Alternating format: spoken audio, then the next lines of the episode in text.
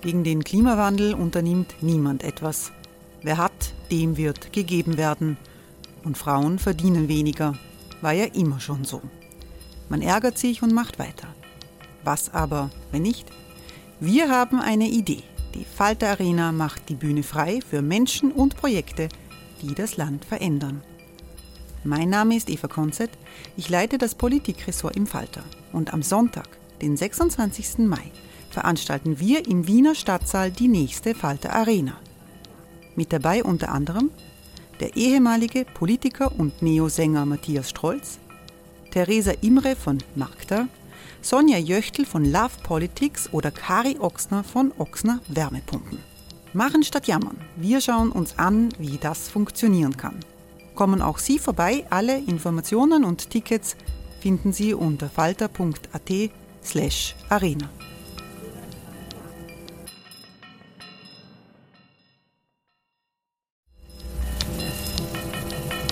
Falter-Podcasts werden durch Werbung unterstützt. Das hilft bei der Finanzierung unseres journalistischen Angebots. Die Erderhitzung ist kein Gefühl, aber mit vielen Gefühlen verbunden. Sorgen etwa oder Angst. Eine Veranstaltung gegen diese Ohnmacht ist Tipping Time, eine Klimakonferenz der Zivilgesellschaft. Von 9.5. bis 11.5. findet Tipping Time in Kooperation von Globe Art, Solektiv und Tangente St. Pölten statt und lädt ein zu Diskurs, Diskussionen und Workshops mit namhaften Vortragenden wie Nikolai Schulz und Friederike Otto. Weitere Informationen finden Sie auf www.tangentesanktpölten.at.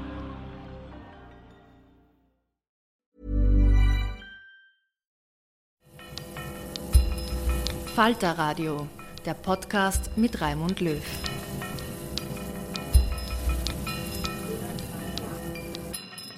Sehr herzlich willkommen im Falter Radio. Russische Stimmen zum Krieg lautet der Titel dieser Sendung. Russlands staatlich gelenkte Medien sprechen unverdrossen von einer Spezialoperation, wenn vom Krieg gegen die Ukraine die Rede ist. Wladimir Putin, der den Angriff gegen das Nachbarland befohlen hat, musste letzten Monat durch eine Teilmobilmachung der Männer Russlands die eigenen Streitkräfte verstärken. Tausende junge Russen werden als Kanonenfutter in die Schlacht um Kherson im Süden der Ukraine geschickt. Wie die russische Gesellschaft auf die neue Lage reagiert, wird für die Zukunft entscheidend sein.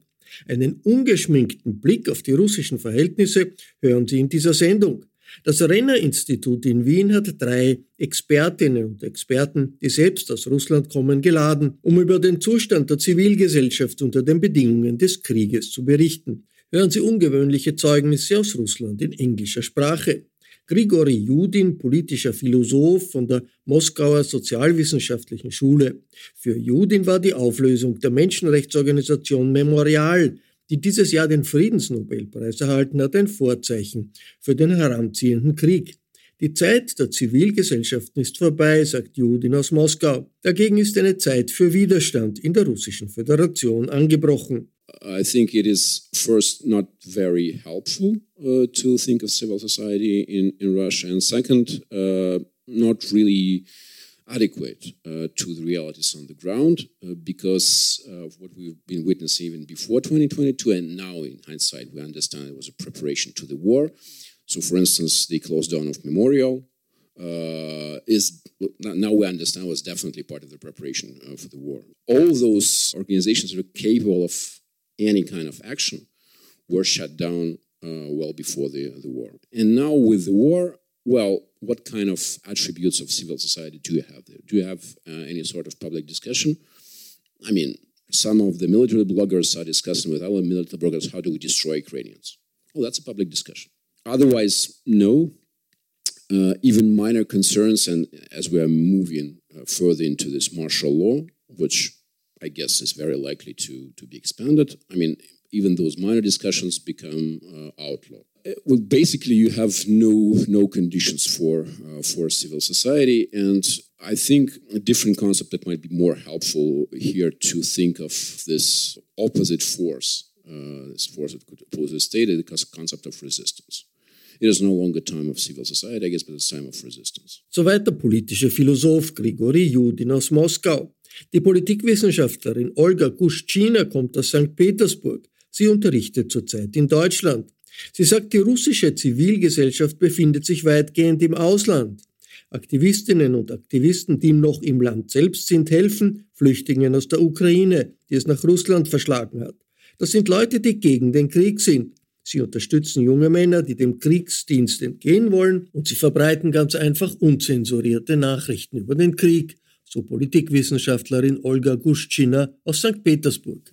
Uh, since the beginning of this uh, awful war, uh, political in Russian means anti-war because uh, uh, there are no other issues uh, that are important in the country.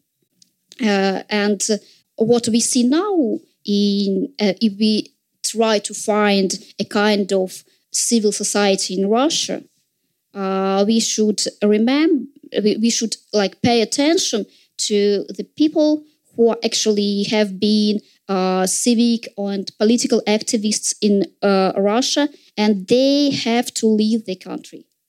And uh, we uh, we are observing uh, literally an exodus from Russia, and the most active people have this choice: either we to keep silence and uh, keep on doing our small projects, or we leave the country and uh, start uh, something new. Uh, there are people who are still staying in Russia, and uh, what do they do? There are actually three main options that we have to help Ukrainian refugees, and it can be also considered like uh, quite a dangerous thing because uh, sometimes and very often it's, it is an evidence of anti-war position uh, the second thing that people can do is to uh, help people to leave Russia and to help those who have left Russia and are staying now in some visa free countries. Uh, the third one is to help people to spread the information about war and to spread the information about the mobilization, about uh, the ways how to escape from the mobilization, and to trying to break this uh, uh, wall of uh, not understanding what's going on. Soweit Olga Guschina, die Politikwissenschaftlerin aus St. Petersburg. Elena Lipilina vertritt Sportlerinnen und Sportler der LGBTQ-Community von Lesben, Gays und anderen sexuellen Minderheiten in Russland. Sie lebt im Exil und verweist auf die schlimmen Auswirkungen, die es für die russische Zivilgesellschaft hat, dass immer mehr EU-Staaten es Staatsbürgern aus der Russischen Föderation schwerer machen, Visa zu bekommen. Schengen-Visa sind für Aktivistinnen und Aktivisten kein Luxus, sondern ein Ausweg, wenn sie in Gefahr sind, sagt Elena Lipilina. For a long time, the Schengen visa was not a, you know, it was not a privilege. It was something that you needed to have in a passport to flee the country quickly. I mean, lots of people who, you know, knew the risks had it. You know, they always had a valid passport. They always had a Schengen visa.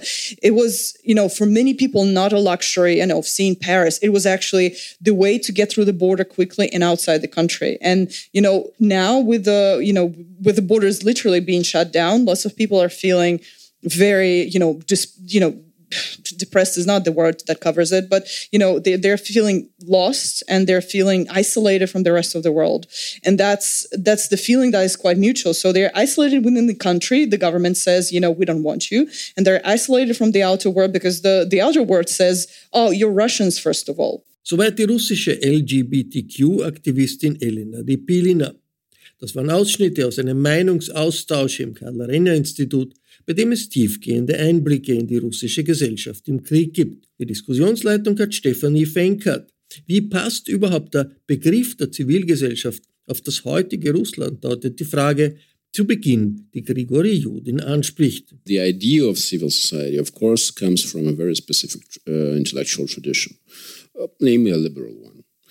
Um, and uh, the um, idea behind this concept uh, is uh, the juxtaposition of the state and uh, civil society so as to leave for civil society uh, sort of room for uh, communication, uh, public communication, that would, to a certain extent, at least curtail the, the state or, or limit the, the state and, and create an area for, for independent action. Uh, the idea of uh, civil society and the concept of civil society gained uh, considerable traction in uh, Russia in the 90s with the liberal reforms. Uh, and uh, we saw a rise of, of NGOs, um, which are interestingly called in, in Russia NKO, uh, which is non-commercial organizations. And that actually tells tells a lot about how the, the whole thing is, is, framed in Russia. It was exactly in, in the notice, but mostly after the after the 2012, uh, that uh, it became relatively clear uh, that um, civil society is imagined by uh, the state as a strictly apolitical uh, domain which kind of contradicts uh, uh, the initial concept of civil society, because as we know from, from Habermas, for instance, uh, that civil society actually has a lot of potential for, uh, for political reforms. And it often happens so that free communication and public speech, development of public sphere precedes some political reforms. And this is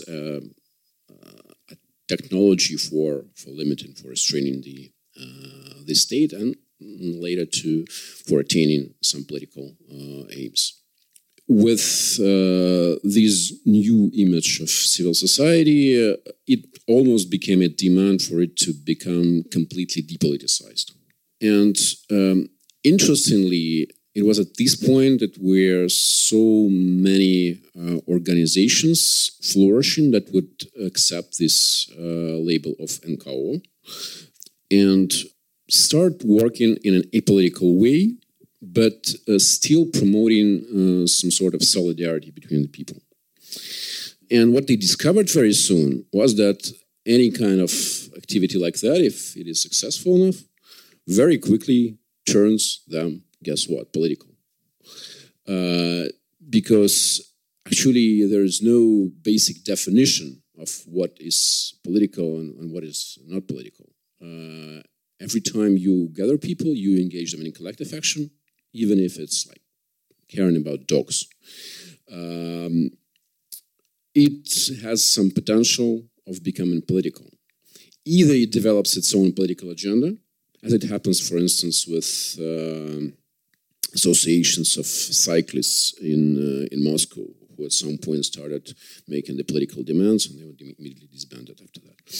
Uh, or uh, even if uh, if it uh, abstains from doing that, it still contains some potential for future political action when there is a necessity.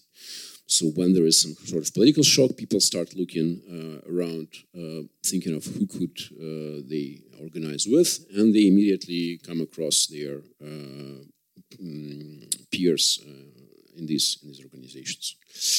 Uh, so that uh, started a, a, long and I think not very productive discussion within Russia whether um, it makes sense to um, stick to the law uh, because the law is, is the issue here, of course. Um, the, uh, the, the law tells that these organizations are basically forbidden to engage in political activities. Some of them would accept that, uh, believing that kind of raising this solidarity from below would, uh, in the end, have some transformative effect on the system. Um, so they would uh, strictly adhere to, to the law uh, and uh, admit that they're apolitical.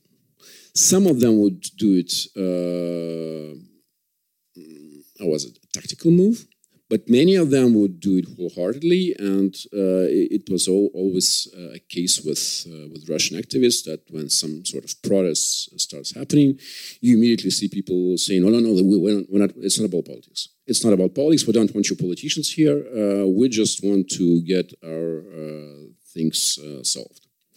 And then you have a different group who was suspecting from the very beginning that that's not going to help. That's not a working strategy that uh, the situation will deteriorate. And if you abstain from political intervention, you actually help your opponent uh, you uh, further. Well, um, as far as I'm concerned, I think the events of uh, 2022 uh, settled the uh, the whole argument. the second party won, I guess.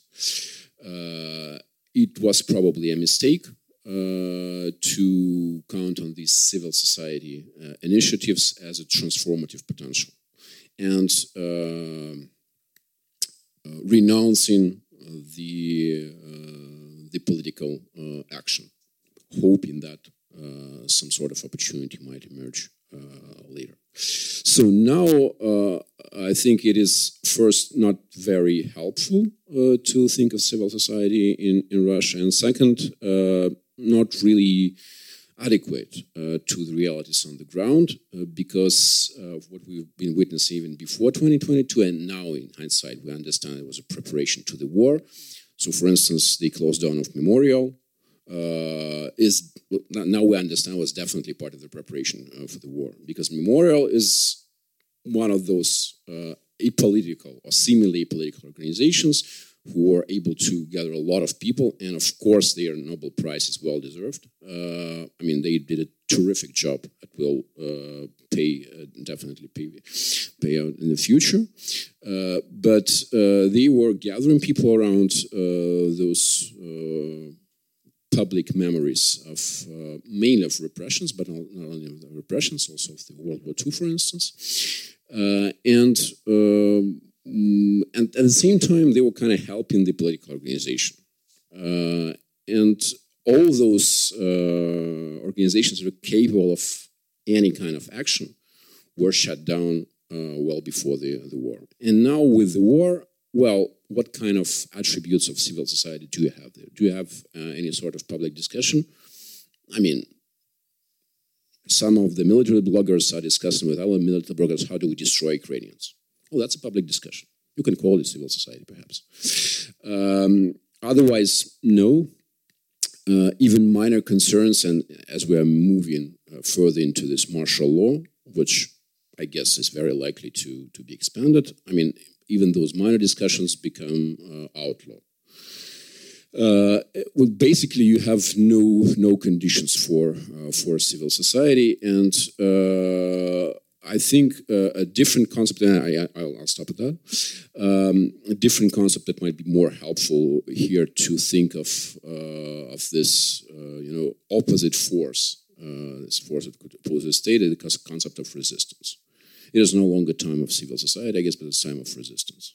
And it, I think it pays tribute to this sort of regime that we are facing in, in, Russia right now, but also it does justice to this failed strategy of building some sort of civil society. Even though some people still nurture these uh, hopes in, in Russia, significantly less of them, but I think history showed they were uh, they were wrong. So it's time for resistance.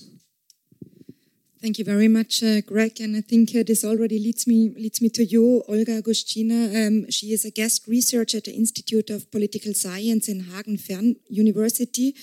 And after, I mean, it was just quite critical what Greg has been saying, and Memorial was mentioned. I mean, it just was granted a Nobel Peace Prize. But then we also know that, I mean, press freedom and media freedom is, um, I would say, not even nowadays um, existing in, in, in Russia. And the same is also true when it comes to social media. I mean, Twitter, Facebook, Instagram, like all of those channels are quite uh, either forbidden or restricted um, after what Greg just said, that it's very, very difficult, like in this super narrow space. Like, do you think that there is still some room for civil society? And then maybe since you also deal a lot with democracy, I mean, maybe you can also share your idea. I mean, what Russian, what does democracy actually mean for for for Russian society? Because I think this is also a very, very difficult notion when it comes to to to the the essence of democracy, which is not which is of course more than elections, fair and free elections. But please, of course, also be be um, feel free to react to what Greg has been saying. So the floor is yours. Hey, Dave. Yeah, Randy. Since we founded Bombas, we've always said our socks, underwear, and T-shirts are super soft. Any new ideas? Maybe sublimely soft. Or disgustingly cozy. Wait, what? I got it. Bombas. Absurdly comfortable essentials for yourself and for those facing homelessness. Because one purchased equals one donated. Wow, did we just write an ad? Yes. Bombas. Big comfort for everyone. Go to bombas.com slash ACAST and use code ACAST for 20% off your first purchase. Here about the situation in Russian civil society, civil society, I would just say Russian society, because civil society, it, it's a really tiny part of Russian society. And uh, it happens so that I have a great uh, and huge experience of, so to say, uh, uh, participatory observation in St. Petersburg because I was not only a political scientist there, but I uh, was also a part of regional uh, opposition. And uh, I know personally uh, many uh, civic projects, political projects, and all these people who are facing now the uh, repressions in uh, Russia. Many of them are coming from St. Petersburg, and many of them are my friends. And uh, it's really a very sensitive topic for us. And uh, let me say a few words just about the general concept of democracy that we are seeing in Russia now. And uh, it is understood in Russia, in generally, we are not speaking about the intellectuals or activists, but in general, it is understood in a very simplistic way. So, democracy for Russian is the power of the majority. And that's why the regime has been, for the years, constructing this image of majority, or the absolute majority that supports uh, a Russian president, Russian government. So, what have we, uh, what could we observe?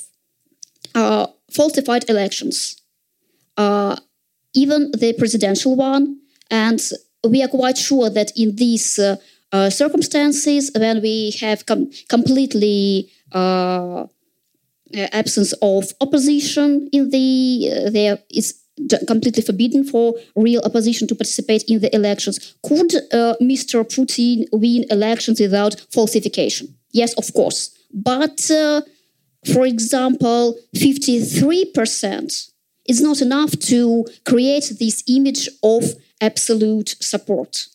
That's why they need to falsify election and to show that there was a huge turnout and the support is around 70%.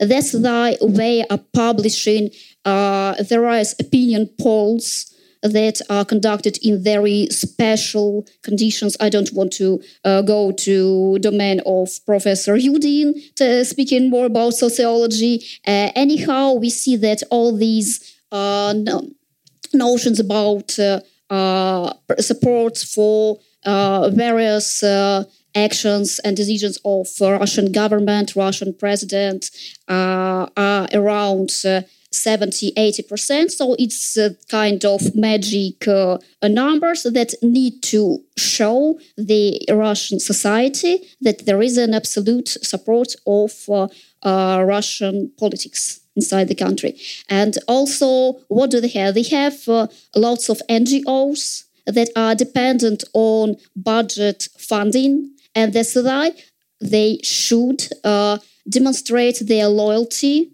in order to keep on doing the good things they intended to do. And uh, yes, they think that they, their uh, concept of uh, small good actions they can change uh, something in the country but uh, on their like official and public level they should demonstrate loyalty to the government. And we see also lots of letters like uh, in uh, support of the uh, special military operations, and they see, of course, uh, the work of uh, uh, troll fabrics that are producing thousands of uh, comments in social media, creating the picture that like everyone and the absolute majority is supporting a Russian president and supporting uh, Putin's regime. And so uh, this is a picture of uh, mm, like uh, uh, absolute majority is in line with the politics of the president and vice versa. Uh, president follows the will of Russian people and uh, that's why is it is fine. It is uh, this kind of sovereign democracy, and uh, this concept uh, uh, lays in the ground of the processes that we see in Russia. So this this is their kind of democracy, how they understand that, and many people who are not so sophisticated in the issues of uh, politics and social sciences. And th- we know that we had a huge problem with the education, uh, and uh, pro- actually, it's the issue of political culture. Uh, and that's why, yes, people, there are many people who are in line with this kind of uh, situation, and they can consider that uh, what happens in Russia is like democracy. And so it's kind of uh, a vicious circle. And uh, uh, when we speak about the mass media and about journalists in Russia, there is a huge problem in this sphere because uh, those independent journalists who couldn't uh, leave country with their uh, media outlets like Novaya Gazeta or Meduza or TV rain or dozhd. Uh, so they have to start their own small media projects, and they are struggling to find uh, some funding to lead their projects, and they are struggling to uh, have an access to uh, audience uh, because actually, if a person in Russia wants to uh, have some kind of alternative information, it's not that like impossible. Uh, there is uh, Telegram. So uh, Telegram channels are extremely popular among those who uh, is looking for some alternative news in Russia. There is YouTube, and it's also like uh, going very popular. And many many Russians know how to use VPN in order to access uh, uh, blocked websites and social media. So it's not a huge problem in these terms. But there is a problem that we go back to political culture and uh, the lack of uh, media literacy and lack of political literacy. People just uh, don't know that uh, it's not enough to watch TV news and one should try to find an uh, alternative perspective in order to make his own opinion. That's the issue. And uh, it's a huge problem for the uh, independent mass media in reaching this audience that is not so well aware about uh, the political processes in the country. And I would say that there is a growing demand in order to find these alternative uh, uh, sources of information and to increase uh, some kind of political literacy and to understand what's actually going on. And uh, uh speaking about the political participation in Russia, I can add that uh, since the beginning of this uh, awful war, political in Russian means anti-war because uh, there are no such uh, uh, there are no other issues that are important in the country because the, uh, we had like municipal elections in Moscow, but it was completely nonsense because uh, it's uh, the municipal deputy municipal deputies uh, can cannot change anything. And there was like a couple of years ago, there was hope that uh, people who come to uh, local politics can uh, change the landscape. Uh, and the, last success story was in St. Petersburg, in my hometown. Then in 2019, uh, over 200 uh, independent municipal deputies have been elected. But just in half of the year, there was uh, announcement about the changes to the constitution, and it has already then became all clear that uh, there will be no positive political changes in the country, and all these uh, activities on the local level will just uh, go in vain. Uh, and uh, what we see now, in if we try to find a kind of civil society in Russia, we should remember we, we should like pay attention to the people who actually have been uh, civic and political activists in uh, Russia, and they have to leave the country.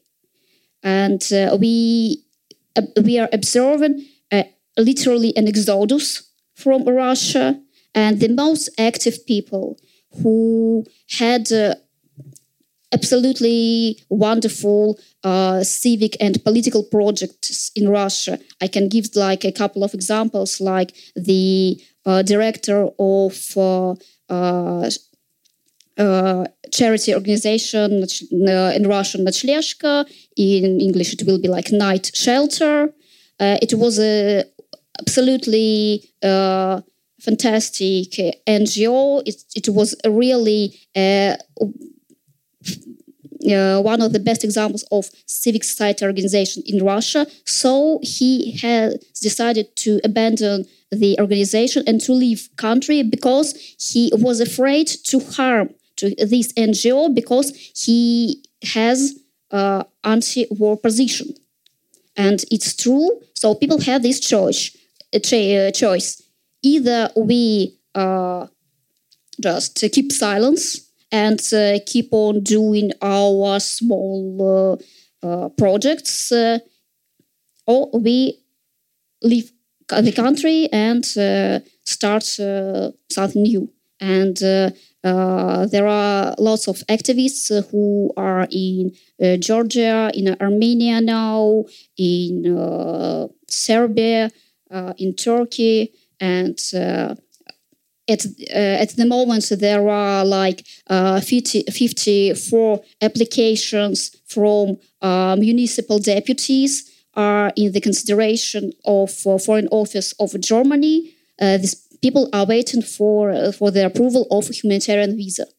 So it means that we will have now the russian civil society in exile so it's the civil society that we have, and uh, there are people who are still staying in Russia. And uh, what do they do? There are actually three main uh, options that we have to help Ukrainian refugees, and it can be also considered like uh, quite a dangerous thing because uh, sometimes and very often it's, it is an evidence of anti-war position and there are many people who are trying, for, for instance, to Ukrainian refugees who have been forcibly displaced from Donetsk and Lugansk region to leave Russia through Estonia and Finland.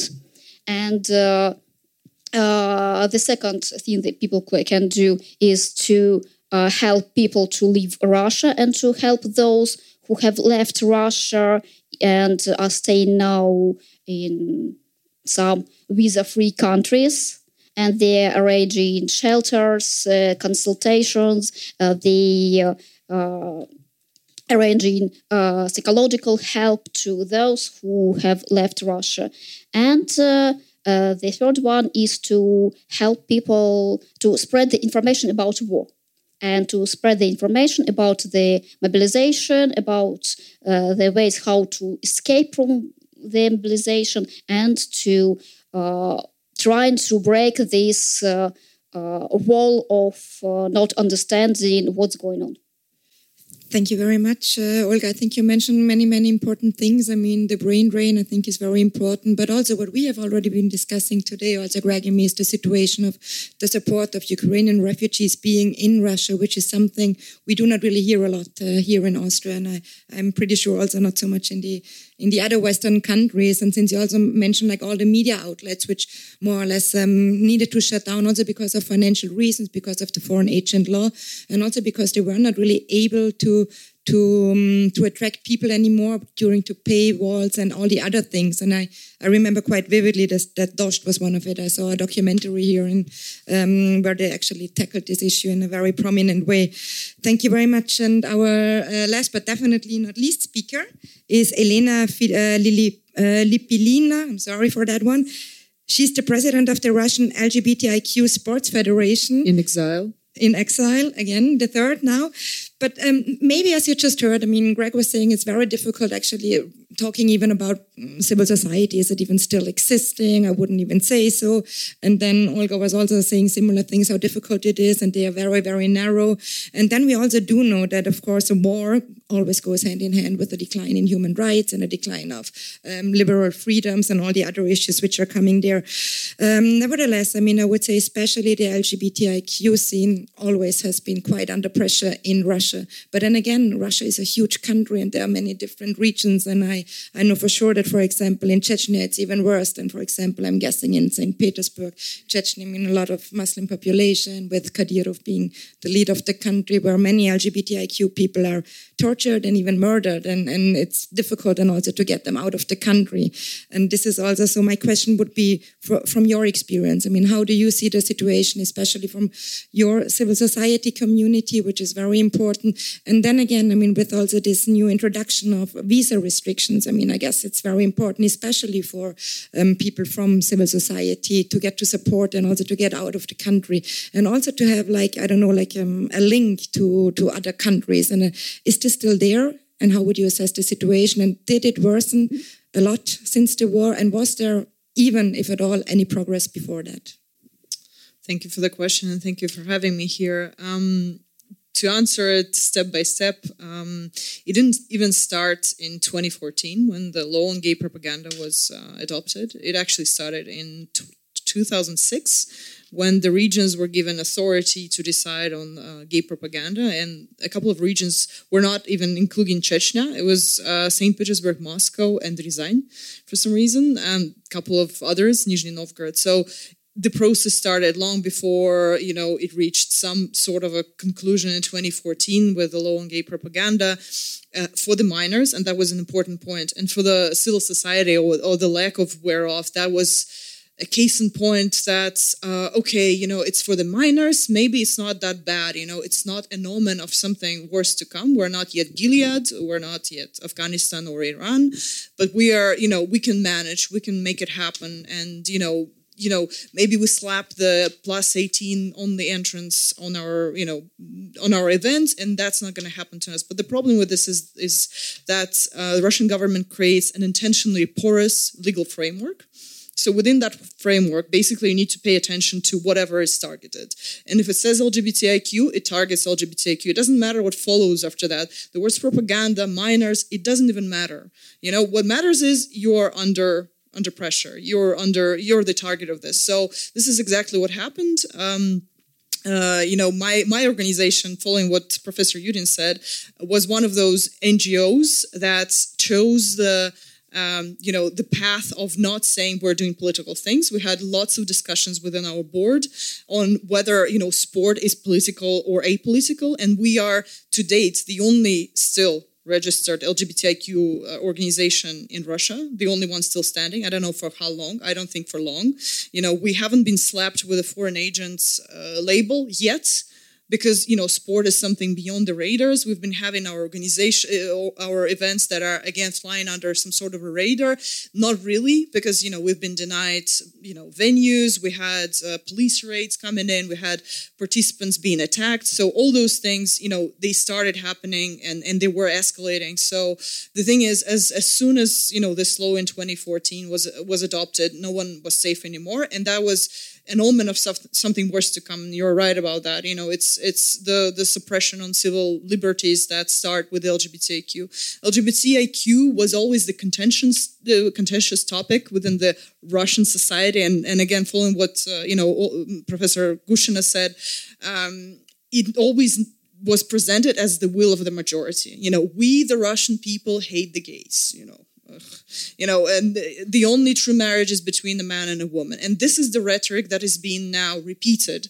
And the, the scary development for everyone now uh, happened yesterday. There was a public discussion of the of the gay propaganda, no minors, just gay ban on total ban on gay propaganda. LGBT homosexual propaganda, but it doesn't doesn't change the, the content. The whole discussion was a, is a full on travesty. Uh, you know the the sort of arguments given there ranged from you know Spider Man and Pig of the Peppa, uh, Pig, Peppa the Pig. I mean seriously, these are you know these are representatives of the state that are mentioning these sort of arguments as you know people and people needing protection from those uh, kind of displays of homosexual behavior these kind of arguments lead to an eventual you know acceptance of this law. So lots of um, lots of organizations that are already abroad you know again trying to address the second part of the question uh, the lgbt most of the lgbtiq organizations have already fled the country. You know they they, they were a part of this exodus um, they are trying to help from uh, beyond the I'm saying beyond the grave, beyond the borders. Uh, but the problem is is this: uh, they cannot access the funds either way. So whenever an you know LGBTIQ organization that fled to let's say Lithuania, we know those. Uh, lots of them are settled down in, in Vilnius, for example. Um, they cannot have any project that would impact the community in Russia that would help other activists flee because of the funds. There is no way they can access it. There was no way they can wire it. There is no way they, you know, they can help. And also the the visas, because uh, the for a long time the Schengen visa was not a you know it was not a privilege. It was something that you needed to have in a passport to flee the country quickly. I mean, lots of people who you know knew the risks had it. You know they always had a valid passport. They always had a schengen visa. It was you know for many people not a luxury and of seeing paris. It was actually the way to get through the border quickly and outside the country. And you know now with the you know with the borders literally being shut down lots of people are feeling very you know just you know depressed is not the word that covers it but you know they, they're feeling lost and they're feeling isolated from the rest of the world. And that's that's the feeling that is quite mutual. So they're isolated within the country. The government says you know we don't want you. And they're isolated from the outer world because the the outer world says oh you're russians first of all. You know it doesn't matter if you're the lgbt you're the russians. And i've had this cases as a as a you know as a representative i'm a board member of the european gay and lesbian sports federation and there were some talks uh, at the you know at the level of eurogames which is the annual sports event for uh, the lgbtiq that they should not have the russian lgbtiq at the event because they are russian. And there was no discussion at that point that you know we had to raise it of course because i i, I was i was like how of course again, like LGBTIQ is not, uh, you know, a homogenous class. Of course, there can be different, you know, different views within that class. It doesn't automatically mean, you know, the, the person who's LGBTIQ is anti-war. I cannot say that. I won't vouch for that. But the, you know, the the percentage, you know, is, is marginal, and you shouldn't really exclude someone who's LGBTIQ and is the same oppressed class from being able to access, you know, access safety. And this is something that's happening right now. You know, people are being denied safe spaces just on the basis of being Russians. And I don't think that's, you know, that's the way to go. I think it's very discouraging for, you know, the civil society, well, I mean, the, the advocacy organizations, you know, not using the word that uh, Professor Yudin kind of avoids, but, um, for the uh, advocacy organizations, it, makes it increasingly hard because they have to bear the brunt of being Russians first and foremost, and then being something, you know, anti-war, LGBTIQ, trying to do some good. You know, they have to deal with this label first, and they have to deal with that immediate knee-jerk reaction when you say, "Where do you come from?" and they're like you know it's it's it's it's really important it's very you know detrimental to to the whole situation so um, the the problem is that there is willingness to help, especially now that the advocacy organizations are in safe spaces. The Russian LGBT community is not, and more than ever. Of course, again, since the the discussions were kind of a farce, they lack public support because that's the straw that the government seems to be grasping and it's on one level. On another level it's just a i would say it's a programmatic statement you know? Lgbtiq is something from the west and the west is sodomic and corrupt. So we it's it's like you know it's it's it's the evil west that is pushing those values that we do not accept. So lgbtiq are part of the evil west package that is now being targeted. There is no kind of there is no public support because the public is now really is you know there there are bigger things to do for the public right now. Also to flee also to you know get away from the martial law and the mobili- forced mobilization.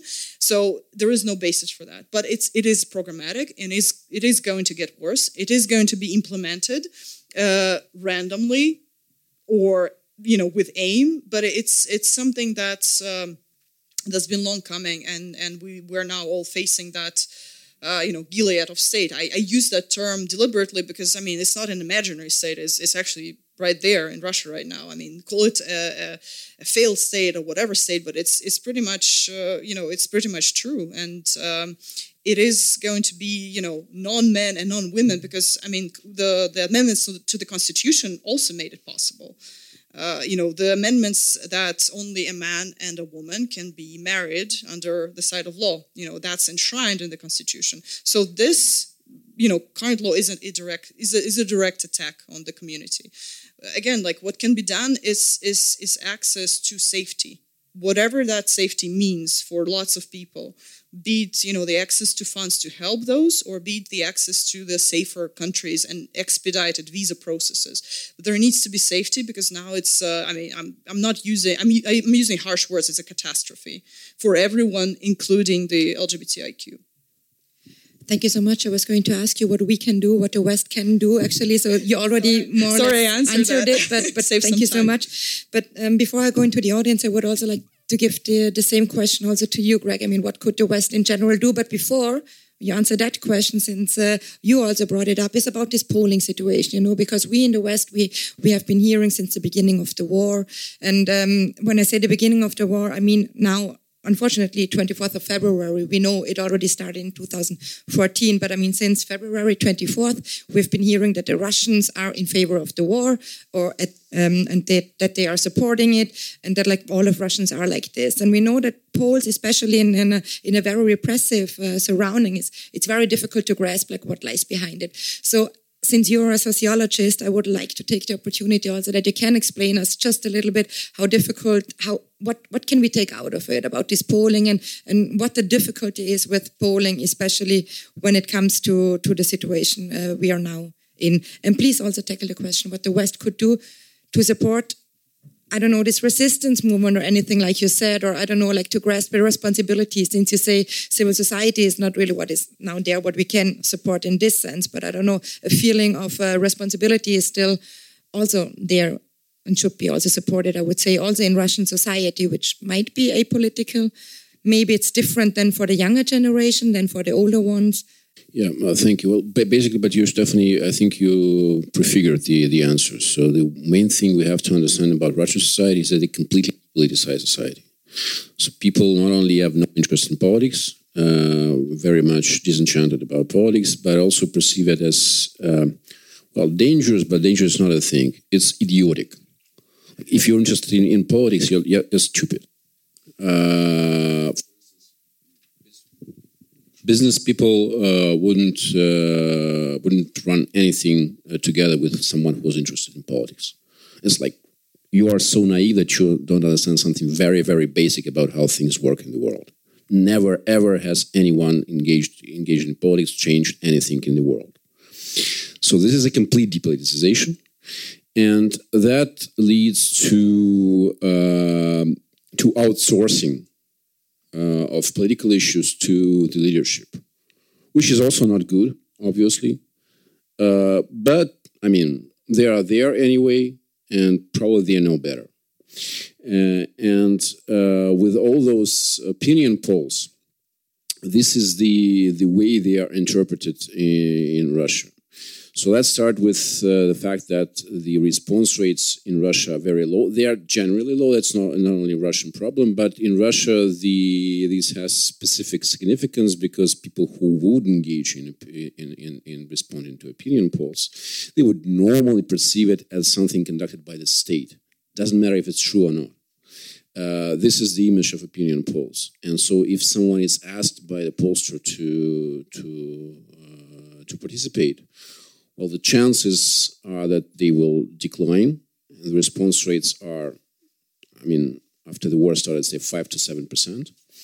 Uh, but even if uh, they would accept it, they would interpret it as, as an interaction with the state uh, on the matters which people have no expertise in.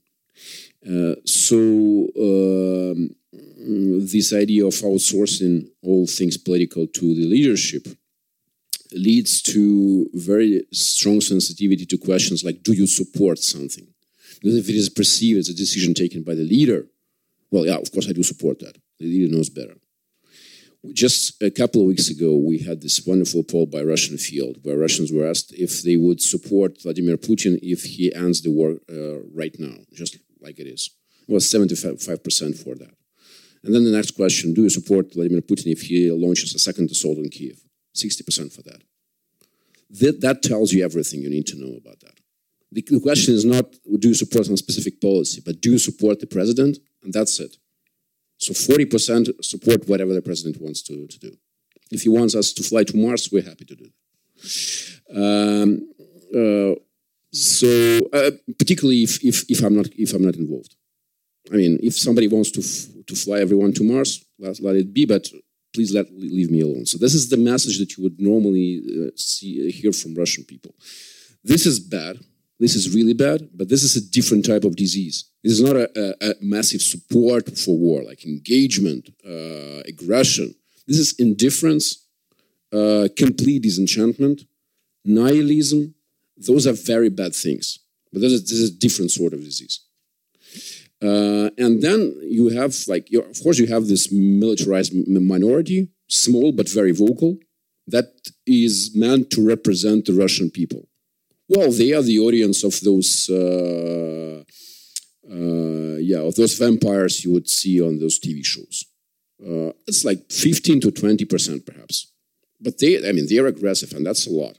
On the other hand, you have 15 or 20 or 25 percent of people who are opposed to the war they are silent now because they have no no opportunities to speak. And then you have everyone uh, in the middle. So that was uh, for the first question, but I'm happy to to answer more if, if there are any. Uh, now about the the role of the West. Well, I think it has to do something with civil society. Look, uh, I think all of us, but I'm speaking about my own experience. I had this experience with uh, people from from Europe. Um, really investing a lot of effort and money in building Russian civil society. For quite a while, I was wondering what the hell they were doing. Um, that was my problem, for instance, with the German foundations. I mean, they, they really did a very good job uh, supporting many important initiatives. I was happy to cooperate with them. But looking at that, I was seeing like they, they are they pushing really hard on developing civil society. But at the same time, on the other hand, channeling incredible money uh, into Putin's pockets, and it was completely clear what would this money serve for. So, what's the idea? Why are you doing something uh, with one hand which is immediately destroyed by the other hand? Uh, what is the idea of financing these people who are definitely going to destroy civil society? Something you are investing in. What's the logic? This was something I was not getting, but um, that also reflects the issue with uh, with the idea of civil society, because there was this uh, belief in a magic effect of civil society. Well, if we invest in civil society, probably uh, it will grow and it will change. But how?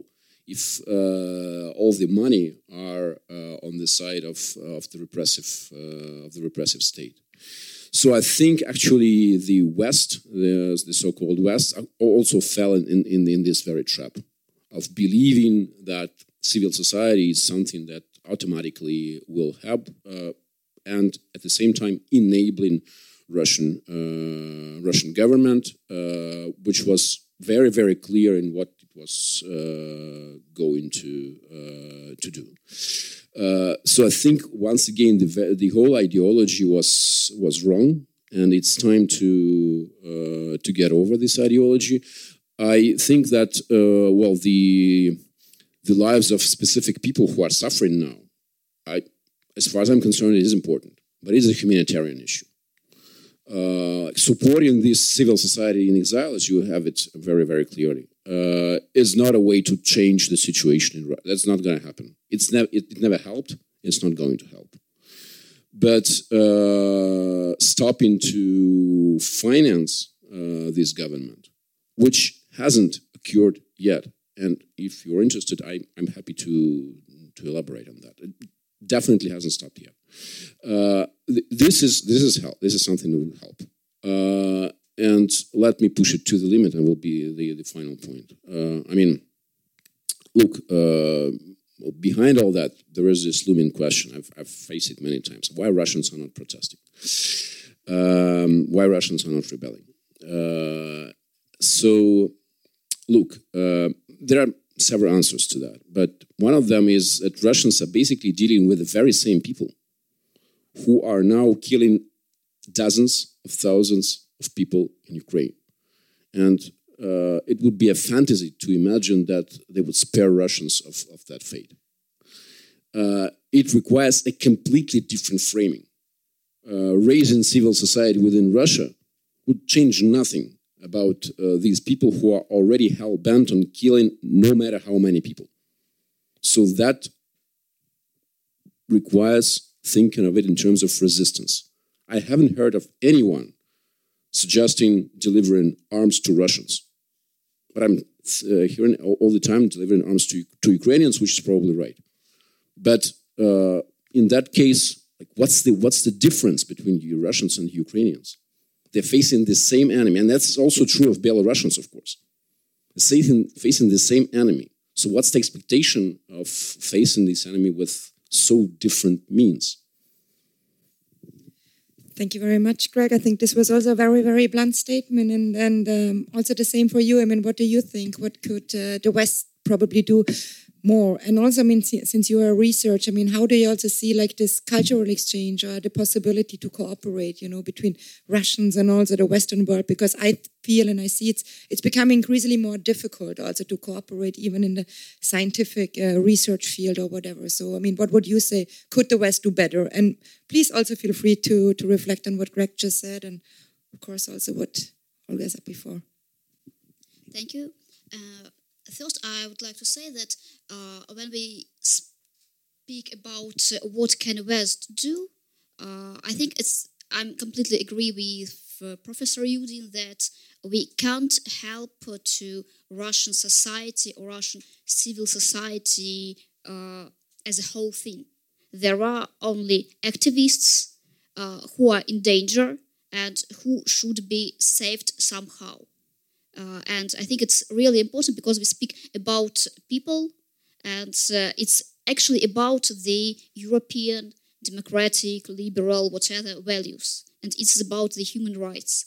And uh, uh the most, uh, I would say, uh, difficult and depressing thing for the activists who are still staying in Russia and who are risking their uh, normal lives they not only their careers like they can lose some jobs or they're choosing to work in ngos uh, but not to pursue some uh, brilliant careers or whatever uh, people really put a lot of uh, efforts to change something in Russia, and uh, their core idea was to bring these Europeans to Russia. And these are the people who have been convincing, convincing their uh, fellow citizens that uh, Europe, the West, is not an enemy to Russia and there is no hatred towards Russians, and there is no discrimination. And we had a huge wave of such kind of uh, messages on mass media or in Russia that Russians are subject to uh, discrimination. And it were the Russians, the activists inside the country and outside the country who has been uh, confronting this uh, idea and telling that no, there is no such kind of discrimination. And now then the borders are closed. So we are have been afraid of uh, closure of the Russian borders by Putin. We were afraid that uh, the new uh, Iron Curtain uh, will fall from the Russian side, but not from the side of Finland or from the Baltic states. And uh, unfortunately, uh, Russia doesn't have the uh, borders with all the countries or the uh, Schengen agreement.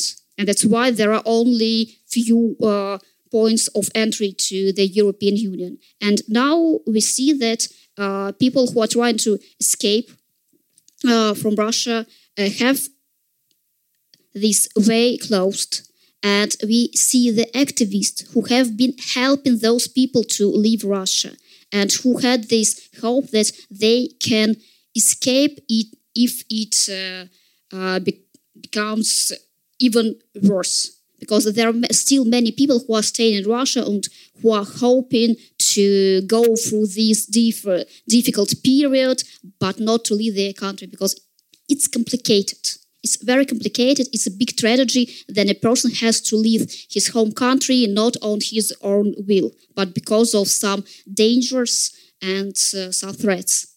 And uh, then the, those people, those activists, see the uh, actually national discrimination. Then people are not let in to European Union and uh, are told that it is a privilege for Russian to have the freedom of uh, movement and uh, they are starting to have really big doubts about actually the European values. I've seen uh, like dozens of such kind of messages, comments uh, from the people who I know personally, and I do I have no doubts about their principles and values. And see how these people who are actually the uh, uh, so they have created a huge basement for this uh, emergent civil society in Russia. Now they have doubts in those values. It looks for them like actually Mr. Putin was right. There are double standards in Western countries. There is uh, discrimination uh, in Europe against Russians, and uh, act- uh, they actually uh, basis of their values the this core of European values and their uh, uh, desire to build democracy in Russia is uh, under threat because they see this attitude, they see real facts. I'm not speaking about some fake uh, news uh, spread uh, by propaganda media. I mean st- first-hand stories, and I see like people are starting to think maybe uh, we don't need these uh, Western values if uh, there are no true uh, value of uh, human life and uh, there is no true wish to save people irrespectively of their origin. And I think it's a huge issue that we can lose actually those few people who are still staying in Russia and who are still uh, to be to say like so naive that they still believe in uh, democracy. Like it is uh, the perspective uh, they are seen inside Russia. So they are naive. They believe uh, to uh, good Europeans and Americans, but it's all corrupted. Now these people unfortunately see some signals that yes, uh, the European democracy can be cor- uh, corrupted and it's uh, not that ideal like they wanted to see it. And I think it's the one it's it, it's more about some kind of moral issue they're facing and the second uh, very big issue i see and what i think uh, european politicians should uh, think about there is a quite big group of uh, political prisoners in Russia who are literally in jail. And uh, Russian opposition is not a party to any kind of negotiation with Russian government.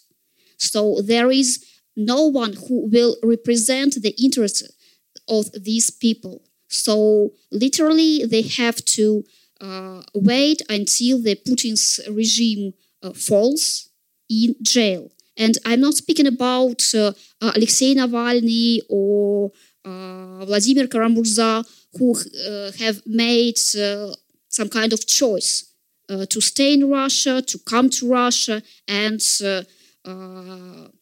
then to be imprisoned. But I speak about the people like Alexandra Skochilenko, who has placed four price tags uh, informing about the war crimes in Ukraine in a nearby supermarket. She is in jail since the end of April. She has a genetic disease and her health is literally deteriorating because she must have special diet. And in prison it's completely impossible. And i don't know will she actually survive this uh, time of imprisonment? And so there are there is alexei gorinov who has been sentenced for seven years just for speaking up against war at the municipal council. So there are actually many people more than 100 of persons who have been placed uh, into uh, some kind of detention because of their anti-war position. And I think that when we then Western countries are trying to negotiate with the uh, Russian government, and then they are considering uh, imposing new sanctions or lifting some sanctions. Probably it will be a, a good humanitarian step to include this list of people who are imprisoned now uh, to some kind of deal. Because, yes, there is also the um, famous list of uh, uh, FBK of 6,000 uh, corrupted pers- uh, uh, civil servants and uh, oligarchs and propaganda workers and so on who are in, in charge of this regime. But also, there should be a list of people who we one should try to save because they're really in uh, danger and so they're, they're already in uh, absolutely awful conditions of Russian prisons and there is no other party who can raise their voice to help them. Thank you very much. Would you still like to add something to what Greg said or, or Olga said? I mean, it's pretty pretty full as it is. But um, I mean, it is on one hand a humanitarian issue when you know you're getting out the people who are vulnerable, but also it is a matter with LGBTIQ specifically. It is a matter of um, you know public consciousness in a way. So when we're saying you know the will of majority is being manipulated, uh, it is. But the, the problem is that, you know, once Putin's regime falls, and eventually it will fall, we will be dealing with the same set of heritage that this regime left. And homophobia will be one of them, because at some point, in 2014 or 2006, it doesn't really matter. At some point, it was institutionalized. This violence has been institutionalized. This homophobia has been institutionalized. And it's a huge amount of work to overthrow this part of heritage. And again, like activists who are now brought in safer spaces and people who fled could be an asset to this. I mean, not now, of course. But in a in a in some time. So letting them live and letting them be safer is actually a huge, you know, it can have a huge impact on what you know Russia will be post Putin, because this is, I guess, what we are all waiting for, uh, in one you know way or another. Das war eine Diskussion im Karl-Renner-Institut in Wien am 19.10.2022. Unter der Leitung von Stefanie Fenker diskutierten Olga Gruschina, Grigori Judin und Elena Lipilina. Beim Renner-Institut bedanke ich mich sehr herzlich für die Zusammenarbeit. Ich verabschiede mich von allen, die uns auf UKW hören, im Freirad Tirol und auf Radio Agora in Kärnten. Aktuelle Berichte aus Russland und über den Ukraine-Krieg gibt es im Falter jede Woche. Daher ist ein Abonnement des Falter wichtig, um auf dem Laufenden zu bleiben. Alle Informationen finden Sie im Internet unter der Adresse abo.falter.at. Ursula Winterauer hat die Signation gestaltet, Philipp Dietrich betreut die Audiotechnik im Falter. Ich verabschiede mich bis zur nächsten Folge.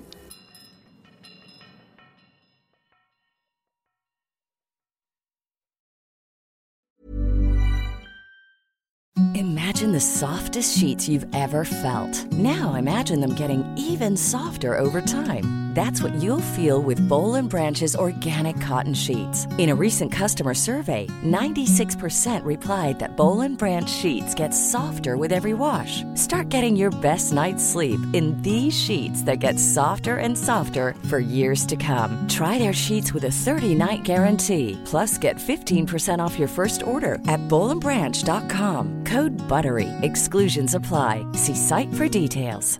Planning for your next trip?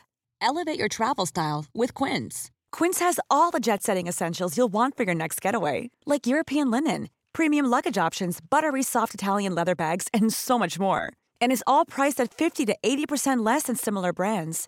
Plus, Quince only works with factories that use safe and ethical manufacturing practices. Pack your bags with high-quality essentials you'll be wearing for vacations to come with Quince. Go to quince.com/pack for free shipping and 365-day returns.